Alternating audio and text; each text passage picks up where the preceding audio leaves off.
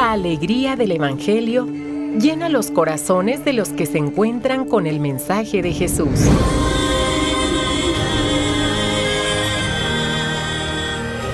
El Evangelio de hoy. El Evangelio de hoy. En voz de Monseñor Sigifredo Noriega Barceló. Escuchemos. 9 de diciembre es día viernes, otro fin de semana, pero es viernes de la segunda semana de Adviento. Hoy la iglesia en México y en todo el mundo, porque ya está canonizado, pero en México tiene algún, bueno, tiene más sentido ¿eh? por lo que es y lo que significa. Hoy celebramos la memoria obligatoria de San Juan Diego Recuerden, 9 de diciembre acontece la primera aparición de la Virgen Santísima Virgen de Guadalupe. Así describe la introducción el de texto litúrgico. Juan Diego nació en Cuautitlán hacia el año 1474. Se convirtió a la fe por la predicación de los primeros misioneros. Buen cristiano y temeroso de Dios, fue escogido por él para ser el mensajero de la siempre Virgen Santa María, Madre del verdadero Dios por quien se vive, misión que cumplió fielmente. Vivió junto a la ermita de Nuestra Señora de Guadalupe unos 17 años, hasta su muerte, acaecida en 1548 el Papa Juan Pablo II lo canonizó el 31 de julio de 2002. Hoy la antífona de entrada hace relación a esta memoria. Qué hermoso es ver correr sobre los montes al mensajero que anuncia la paz, que trae buenas noticias, que anuncia la salvación. Y la oración colecta de este día, Dios nuestro, que por medio del bienaventurado Juan Diego manifestaste a tu pueblo el amor de la Santísima Virgen María, concédenos por su intercesión que obedientes a las recomendaciones de nuestra Madre de Guadalupe, podamos cumplir siempre tu voluntad. Las lecturas están tomadas, son las propias del día del viernes segundo de este tiempo de Adviento. Eh, ojalá hubieras obedecido mis mandatos. Es la primera lectura del libro del profeta Isaías. Del Salmo 1 respondemos, Dichoso el hombre que confía en el Señor y del Santo Evangelio según San Mateo. En aquel tiempo Jesús dijo, ¿con qué podré comparar a esta gente? Es semejante a los niños que se sientan en las plazas y se vuelven a sus compañeros para gritarles. Tocamos la flauta y no han bailado, cantamos canciones tristes y no han llorado. Porque vino Juan que ni comía ni bebía y dijeron, tiene un demonio. Viene el Hijo del Hombre y dicen, ese es un glotón y un borracho, amigo de publicanos y gente de mal vivir. Pero la sabiduría de Dios se justifica a sí misma por sus obras. Palabra del Señor. Vayamos a la profecía. Isaías ya estamos en el capítulo 48. Y el marco histórico de esta profecía es de nuevo el destierro en Babilonia. Estamos hablando aproximadamente de, cinco siglos y fracción. Sí, un poco más de 500 años. ¿eh?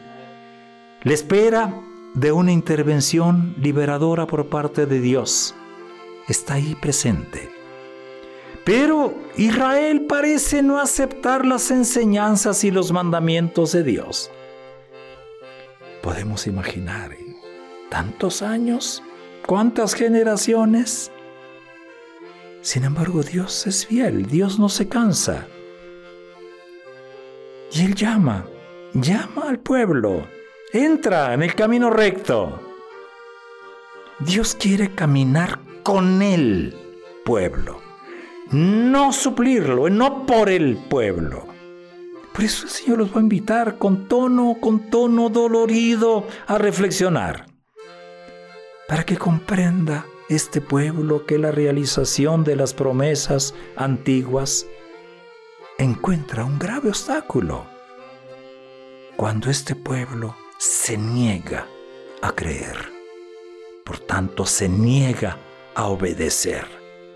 Y al negarse a obedecer, su comportamiento es un comportamiento negativo. Por eso hoy en el Evangelio vemos cumplida esta, esta profecía Jesús va a encontrar gente muy difícil en el transcurso de su predicación. Yo ya sé esa comparación, semejante a un grupo de chiquillos caprichosos que no aceptan ni una invitación a la alegría, pero tampoco aceptan la invitación a participar en el dolor. Así los hijos de Israel no supieron leer, no supieron leer los signos de los tiempos y se opusieron tanto a Juan que llevaba una vida de asceta e invitaba a la conversión, y se opusieron a Cristo, que presidiendo el banquete mesiánico de los pobres, anuncia ya presente el reino de Dios. Cuando hoy se habla de oposición, ¿qué se quiere decir? ¿Qué se quiere decir? ¿Cómo desgraciadamente se han Mm, rebajado las palabras, se han descalcificado, diríamos, en esos términos. Las palabras se han vaciado de su auténtico significado. Esta gente no quiere creer, se opone, se opone al Mesías. Y la lección hoy para nosotros es muy clara en este camino de Adviento. No todo el mundo va a decir sí, Quizá muchos digan, yo mejor me, conformo nada más con lo exterior, con el ambiente. O quizá otro diga, yo me conformo solamente con la nostalgia. No me gusta el tiempo de Navidad a viento. Sin embargo, el Señor es fiel. Es fiel y Él quiere, nos invita una vez más a que entremos en el camino de la conversión.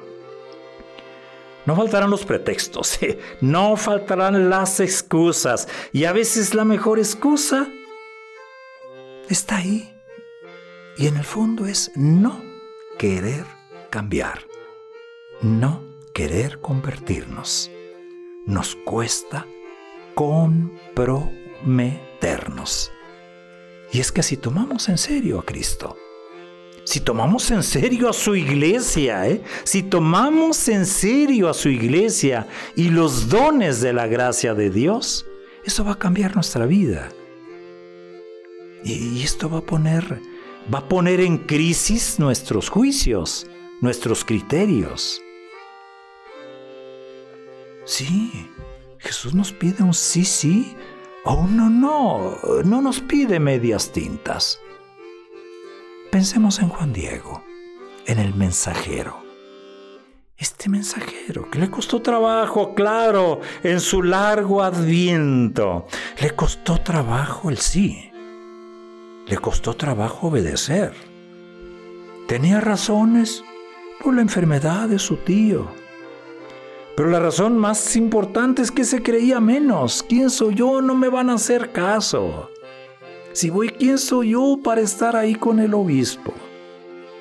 No, Juan Diego acepta la gracia de Dios a través de María y se va a convertir en este fidelísimo mensajero, tan fiel que su obediencia, su sí a Dios, va a significar hoy para nosotros el que estemos aquí presentes. Sí, la fe nos llegó a través de María. Los misioneros no podían ellos solos. La obra es de Dios, obviamente, pero Dios envía a su madre. Y María aparece aparece desde entonces en nuestra vida. Y a propósito, en estos días vamos a iniciar ya el novenario para los 500 años de las apariciones de la Virgen de Guadalupe. Un novenario de nueve años. Nueve años. Precisamente en estos días ya se han iniciado en algunos lugares y ojalá eh, lo tomemos, lo tomemos mucho, muy a pecho. Es día viernes, tranquilito, tranquilito, tranquilito. Es fin de semana, pero... Espérate, espérate. no, no, no, no te lances nada más así. Es fin de semana, que descanses, que puedas seguir disfrutando tu vida, tu familia, tus amistades, pero sobre todo que puedas disfrutar de la gracia de Dios. Buen día.